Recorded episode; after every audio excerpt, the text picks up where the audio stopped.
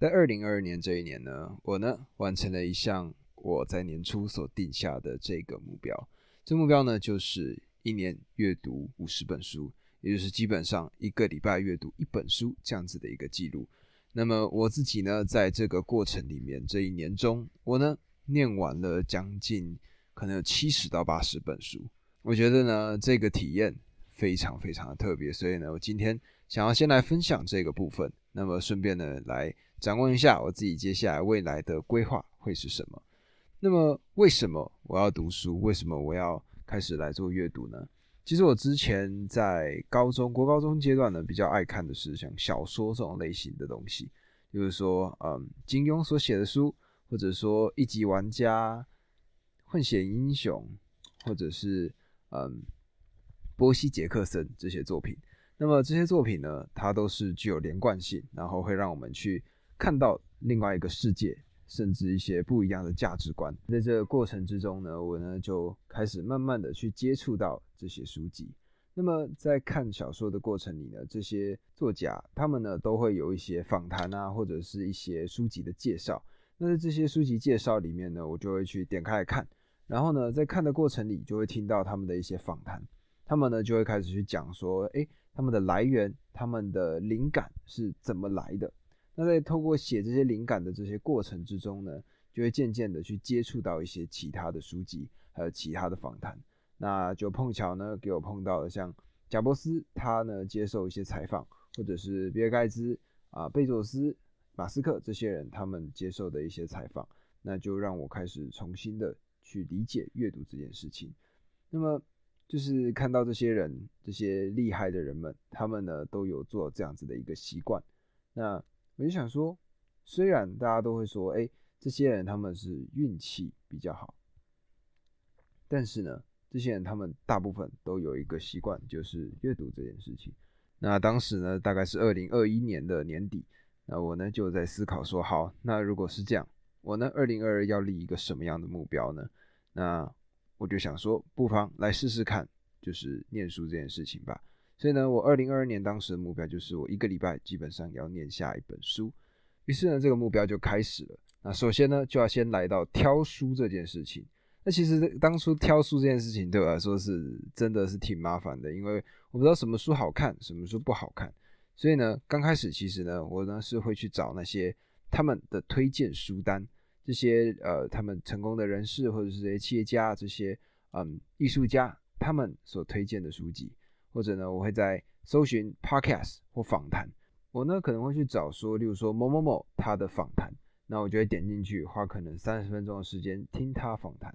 那这种访谈里面呢，基本上主持人很常很爱问的一个问题就是，哎，你们有没有推荐什么样的书可以推荐给我们这些啊台下的观众，或者是甚至是影片的观看者呢？那基本上这些人呢，他们就会在访谈上提供一些他们的书单。那我呢就会在这样子的情况下记录一些英文的书名，所以呢当时就是这样子，我会呢听完英文的访谈之后，然后列下英文的书名，最后呢在博客来上面再多加一个中文版这样子的感觉，然后去找有没有我要的版本。那如果有呢，我呢就会把它买下来，然后开始一本一本的翻。那当然呢，除了作者推荐之外呢，我自己在这个过程中。慢慢去琢磨，慢慢去理解的时候呢，就开始有一套我自己的系统。那在这边呢，分享给各位，就是首先呢，我呢如果拿到一本书的时候，我呢会先去看它的作者背景，就这个作者他到底是什么样的人，他是不是在这个领域里面的专家？例如说，像是快思慢想，他的作者是 Daniel Kahneman，丹尼尔卡奈曼吧，丹尼尔卡奈曼。那他呢就专门去写这些我们思考偏误的一些做法。那么我呢就在这些书里面会去仔细先看作者的背景。那么再来呢看完这个作者背景之后呢，我呢会翻到最后面去看他的注释，就是呢去看他的附录，里面呢可能会写到说他们呢是怎么样去写他们的资料的。因为其实一本书它绝对不可能只是一个人的思想。每一本书呢，大部分都是很多个人他们的思想汇聚到一个人身上。那这个人呢，在他在把这些东西全部脉络都整理好之后，写成一本书。这个呢，基本上就是一本书的形成架构。所以呢，如果我们看到的果实，就应该回去回推它原先这一棵让它成长的树是什么。所以呢，我呢就会去找它的这个背后的附录有没有推荐什么样的书单，那就可以看到说在里面他们这些背后的研究资料或者是一些科学的 paper。那透过这样子的做法呢，我就可以理解到，OK，这本书它到底有没有料？然后呢，除了这一种比较有系统性，透过直接主动去寻找这种方式来找书之外呢，当然还有另外一种方法，就是被动的找书。那被动找书是什么感觉呢？就是走进一间书店，然后呢，今天假设，哎，我想看假设社会学的东西好了，那我呢就会走到社会学的这个专门的书柜前面。这个时候呢，我就会抬头去看书柜里面所有书的侧面的封面。那这个侧面呢，上面可能就会写出很多很多的字样。那我呢，眼睛就会扫过去，扫过去之后呢，我就看跳出来，让我感受到他在呼唤我的那些书籍。那那真的是凭一种感觉。那有一本书，它如果跳出来，诶，例如说《争议的美味》这样子的一本书，诶，我觉得，诶，这本书看起来好像会跟我想要探讨的东西有相关联。那这个时候呢，我呢就会把它取出来，然后开始像刚刚所讲的，理解这个作者的背景，还有他们这些后面的附录，它的背景资料是什么。那这个呢，就是我的一个挑书的流程。那有些人就会问我说：“哎，那这样子你有没有可能会挑到一些烂的书啊、不好的书啊这种感觉？”那我的感受呢，就是不要去评断到底是好或者是不好，因为既然呢你今天挑起了这本书，那或许代表说，哎，你跟这个作者或许有一个缘分存在。所以呢，渐渐的我呢对于这件事情的看法就比较开放一点，就是哎，我看到一本书之后，我就把它拿起来，然后呢去看看里面有没有什么我喜欢的内容。所以好坏，我觉得都是定义出来的。那这个呢，就是我在挑书的时候渐渐去理解到的一件事情。那这本书，就算就算它真的写的很烂，它的封面设计让你把它拿起来，光是这个样子，它就已经是一个可以学习的地方。那这个呢，就像《论语》里面很常讲到的，也就是大家最常听听到的一句话，就是“三人行，必有我师焉”。其实它的最重要的意思就是说，其实每个人身上都有一个可以学习的。地方，那么我在这个挑书的过程里呢，也是渐渐理解到这件事情。如果有一本书，它的封面呢写得很漂亮，然后它的作者背景看起来也不错，但是呢，它的写书的逻辑前后的关联没有到那么的明确，那我呢就可能可以自己去理出一个大概的脉络出来。那在这个过程里，其实你在整理的过程，你会发现，哎，整理的功力进步了，那判断事情的能力进步了。而且在这个过程里，既然你会选到这本书，那代表什么？代表第一个，它的标题写得够好；第二个，它的封面够漂亮。所以呢，这种组合的方式，你就可以渐渐理解到说，哦，我为什么会被它所吸引？那它一定是做对了什么，才有办法你被吸引到。所以呢，挑书这件事情，它没有什么好与坏。况且我们其实也还没读到那么多书，没有那么厉害的火眼金睛。那随着这个时间的变换呢？你会慢慢的、慢慢的找到自己适合的书，然后找到自己独特的品味。那么好，讲完挑完书了之后呢，那下一步是什么？下一步就是阅读了，对吧？那阅读呢，我呢当时的规划就是一个礼拜一本书。那一开始呢，我原先就是把我的书放在我的家里面，然后呢就放着，基本上呢就是回家的阶段，有空的时候稍微翻一翻。那我做第一个礼拜的时候，我就发现哇，不行。这样子太尴尬，这样太困难了。因为呢，如果是放在家里，那我基本上阅读的时间呢，可能半个小时最多最多。那么既然呢要养成一个所谓阅读的习惯，我呢当时就开始去寻找这些习惯相关的书籍，那就让我碰到了这本排行榜上好像常年霸榜的一本好书，James Clear 他所写的《原子习惯》。那么我在前几集的单集里面呢，也有介绍这本书。那在今年呢？这一年，二零二三年呢，我打算把它分成可能好多个步骤，那重新的来讲解这本书，因为我认为这本书呢对我的帮助非常非常的大。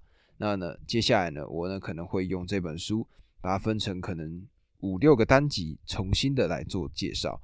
那这本书呢，可以说是重新的建构了我对于阅读的一个习惯。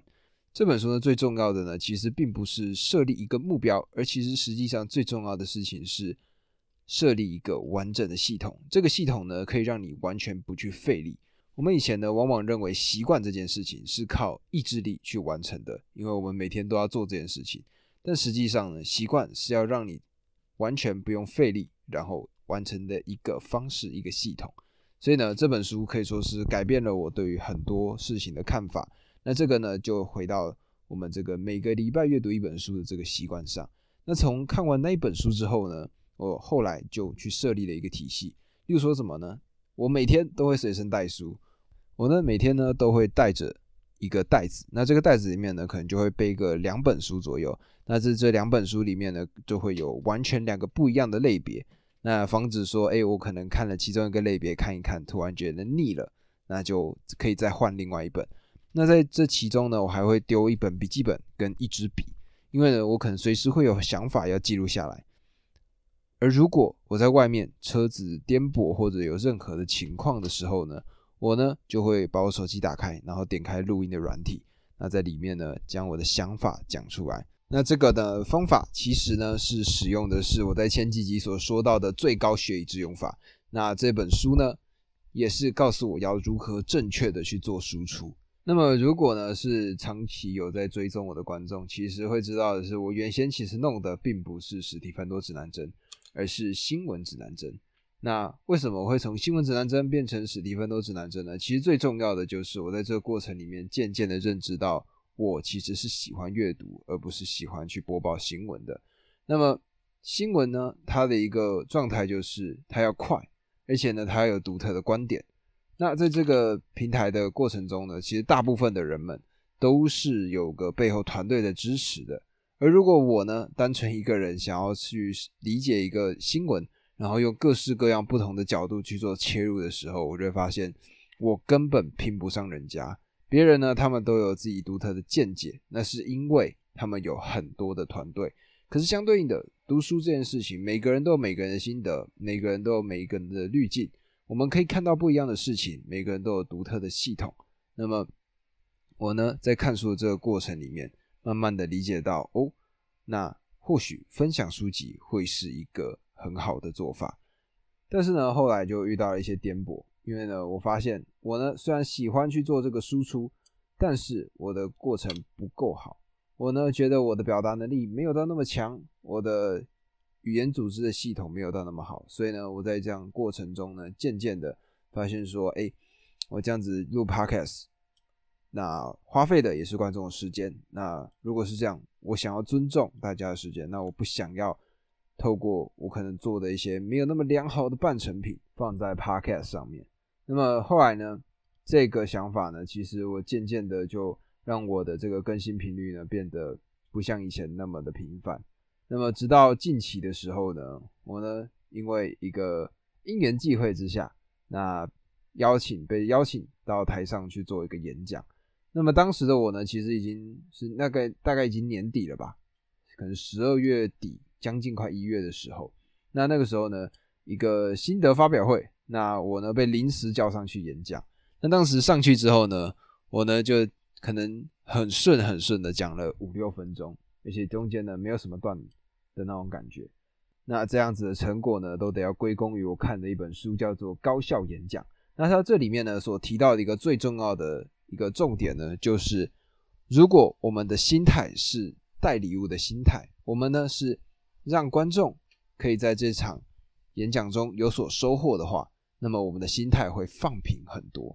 所以呢，我呢在这个过程里面渐渐的发现，哎，我好像已经准备好了。所以呢，这个就是为什么我在这一个二零二三这个年份呢，又重新开始了我的更新，因为我觉得。我呢，大概已经有可能七十到八十本的库存可以让我做分享了。那接下来的我呢，就有更多的把握、更多的信心，可以来继续分享这个单集。那么，二零二二年这样子阅读了五十本书，对我来说的好处到底是什么呢？我觉得最重要的其实就是阅读速度真的有变得比较快。我说的呢，并不是说你阅读单字、单个字这些字符的速度变快。而是你在建构一个体系的速度变得快的很多。我呢看书的状况是这样子，我就是一个字一个字一个字的看，我呢不会特别的用什么呃点状的跳跃方式啊，或者是一些呃扫描的方式去看这些书，没有，我就是最传统最传统的方法，一个字一个字的看。那刚开始当然很痛苦，刚开始看书一个字一个字看的时候呢，确实花了我非常非常多的时间，但是呢，慢慢的慢慢的。你会发现书里面他们所提到的类别会越来越相近。又说呢，讲到就是说邓宁克鲁格效应好了。邓宁克鲁格效应是什么？邓宁克鲁格效应呢，是指说换成中文的概念就是所谓的半桶水响叮当。那半桶水响叮当这样子一个做法就是什么呢？就是它有个图表，也就是呢，当你理解的东西只有一点点的时候，你的自信心反而是高的。但随着你理解的越多，那慢慢的、慢慢的，你的自信心就会越来越下降，因为你会发现在这个过程里面呢，你呢其实是渺小的。那这个呢就是邓宁克鲁格效应。